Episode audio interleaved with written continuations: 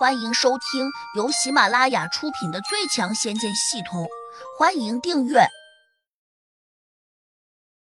第四百八十七章系统之力。他骂你做什么？天灵土地也不客气，大刀金刀的坐了下来。小桃忙给他倒酒，哪知天灵土地却好像没看见似的，直接拿起桌上的一个酒坛，一仰脖子，便咕嘟咕嘟的倒进了嘴中。这让小桃有些尴尬，因为场中众人都看得出来，天灵土地不只是不给小桃面子，更是在对南岭寿翁等人生气。南岭寿翁终究是个老狐狸，他什么大风大浪没见过，因此他的神色十分淡定，就好像没有看见天灵土地耍脾气似的。他还重重的叹了口气，拉长了语调说：“哎，我家老大交代的事情。”我们这些做下属的，哪怕跑断了腿，只要稍不入他的意，他就会把我痛骂一顿。土地大哥，你说我能高兴得起来吗？他这话明显是说给天灵土地听的，一是推脱责任，二是抬出他那个老大来压制土地老头。土地老头哪会听不出来？他哼了一声：“你家老大叫你到我家来胡闹。”你能耐啊，就当真来了。南岭寿翁嘿嘿的陪着笑脸说：“土地大哥，我这不是托人给你解释过了吗？有人撞开了你家的门，我这才跟着进去帮你赶贼。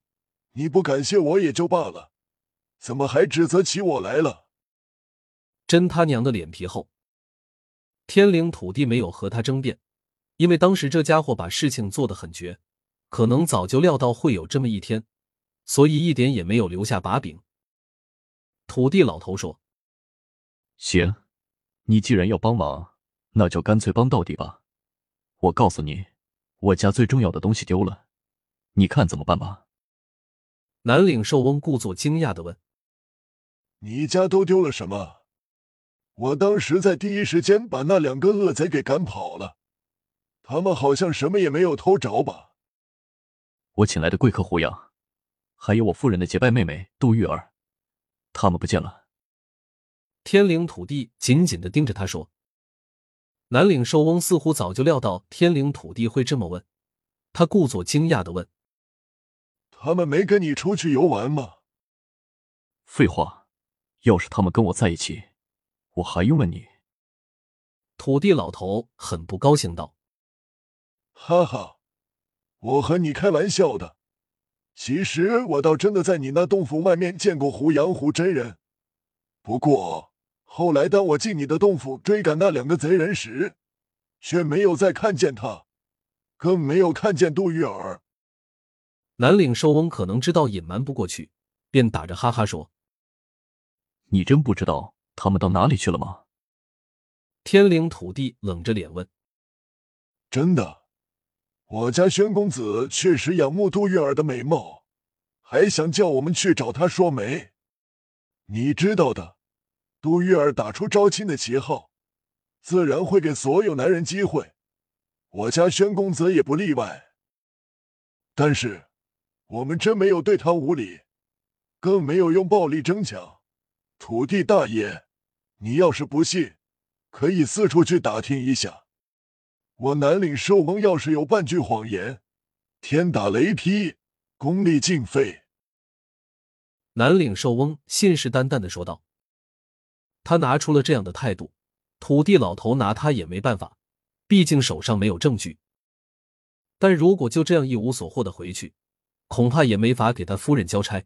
于是天灵土地又提了个要求：能不能让我见见你家宣公子？南岭寿翁摇头说：“这事儿我做不了主。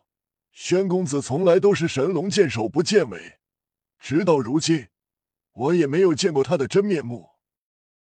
通常情况下，他要给我们布置什么任务，都会用密咒传到我们手上，而不会直接召见我们。”天灵土地冷笑道：“那我如何才能见到你家宣公子？”南岭寿翁显然也不想得罪土地老头，便说：“下次宣公子给我传密咒时，我随便帮你问问。昨晚我同你家宣公子喝酒去了。天灵土地突然来了一句，一边又盯着南岭寿翁，看他表情的变化。哪知南岭寿翁却哈哈的笑道：“我不妨告诉你，同你喝酒的未必是宣公子本人。”土地老头哼了声，甩了下衣袍。他何尝又不知道，昨天同自己喝酒的那个人，真不一定是宣公子本人。眼见南岭寿翁软硬不吃，土地老头也很无奈，他起身一脚踢翻凳子，以此表示他非常生气。但是南岭寿翁和兰波都陪着笑脸望着他，既不生气也不安慰，让土地老头满腔怒火找不到发泄的地方。小桃还甜甜的冲土地老头说。土地大爷，只要有他们一丁点消息，我一定会在第一时间主动告诉你。你就别生气了，今天坐下来，小桃陪你好好的喝几杯。说着，他娇媚的上前挽着土地老头的胳膊，还把胸脯紧紧的靠在了上面。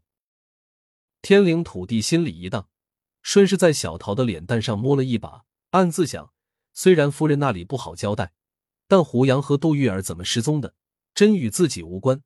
不如今天先把酒喝高兴，明天再慢慢去找他们。这样一想，他果然挨着小桃坐了下来。此刻，胡杨在小楼里面静心修炼，大概只用了一个小时，他便把在黑森林中损失的法力给吸收了回来。虽然把法力补充好了，但是在这个不能祭出法术的奇特空间里面，要和别人一较高下。只能比拼招式。对于修炼中人来说，几乎很少有人会用心去练习剑法和拳脚功夫。